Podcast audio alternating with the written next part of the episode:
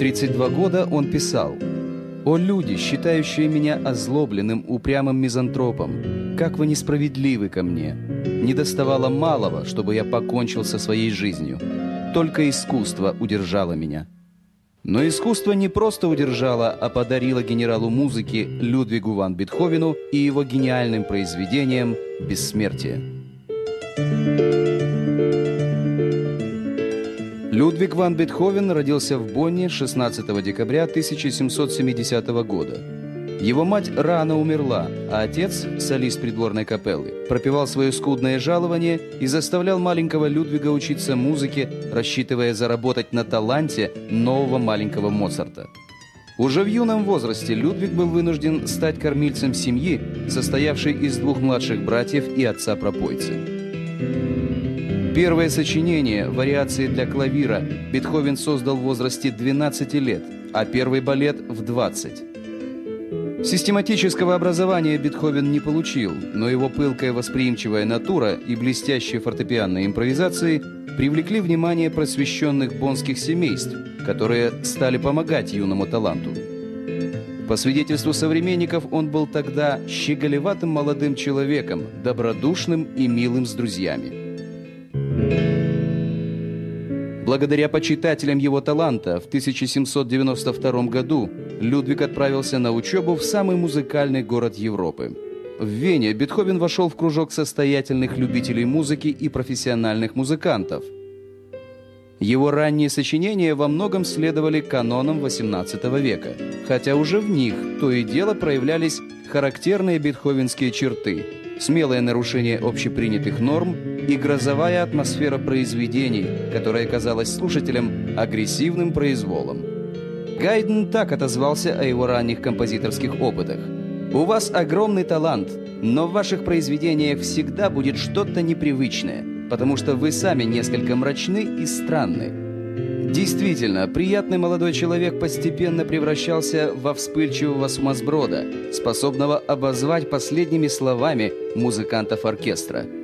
Но этому было свое объяснение. В 26 лет Бетховен начинает терять слух. Недуг развивается постепенно. Появился шум в ушах, стало трудно различать высокие и тихие звуки. Бетховен впадает в отчаяние. Он стыдится своей глухоты, боится стать объектом жалости. Людвиг становится угрюм, суров, иногда груб и бестактен. Ему удавалось скрывать свою болезнь еще более десяти лет. То, что он часто отвечал не в попад, все приписывали его плохому настроению или рассеянности. Летом 1802 года в тихом пригороде Вены им было написано «Хайлигенштадтское завещание», Мучительная исповедь терзаемого недугом музыканта. Но Бетховен нашел в себе силы и взял судьбу за глотку. Он ушел в свой мир, воображаемую звуковую вселенную, которая заменила ее творцу уходящий от него мир реальных звуков. Перед лицом надвигающегося безмолвия Бетховен создал гениальные творения – Крейцерова соната, увертюра к трагедии «Кориолан», песни на стихи Гёте, фортепианные сонаты Вальштейновская и Апассионата.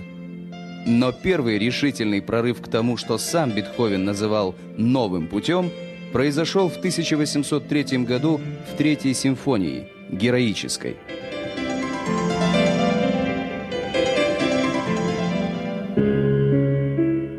Бетховен никогда не был женат – Многие дамы отвергали его, но не раз романтические чувства к некоторым своим великосветским ученицам становились для композитора источником вдохновения. Самая знаменитая его соната, позже названная «Лунной», посвящена его ученице, графине Джульетте Гвичарди. Почти всю жизнь Бетховен был беден. Однажды он так объяснил друзьям причину своего долгого отсутствия. «Я не болел, но мои единственные сапоги подхватили такую лихорадку, что едва не умерли. Только к концу жизни у него появились выгодные заказы. Однако композитор частенько продавал рукописи одновременно нескольким покупателям, а в карты выигрывал суммы, превышающие свои гонорары. Эти деньги он собирал для осиротевшего племянника Каспара. Девятую симфонию Бетховен писал, будучи уже полностью глухим. Во время работы он пел, завывал и топал ногами. Казалось, он ведет смертельную борьбу с невидимым противником.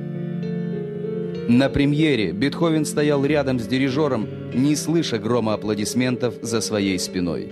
Один из музыкантов взял его за рукав и повернул лицом к слушателям.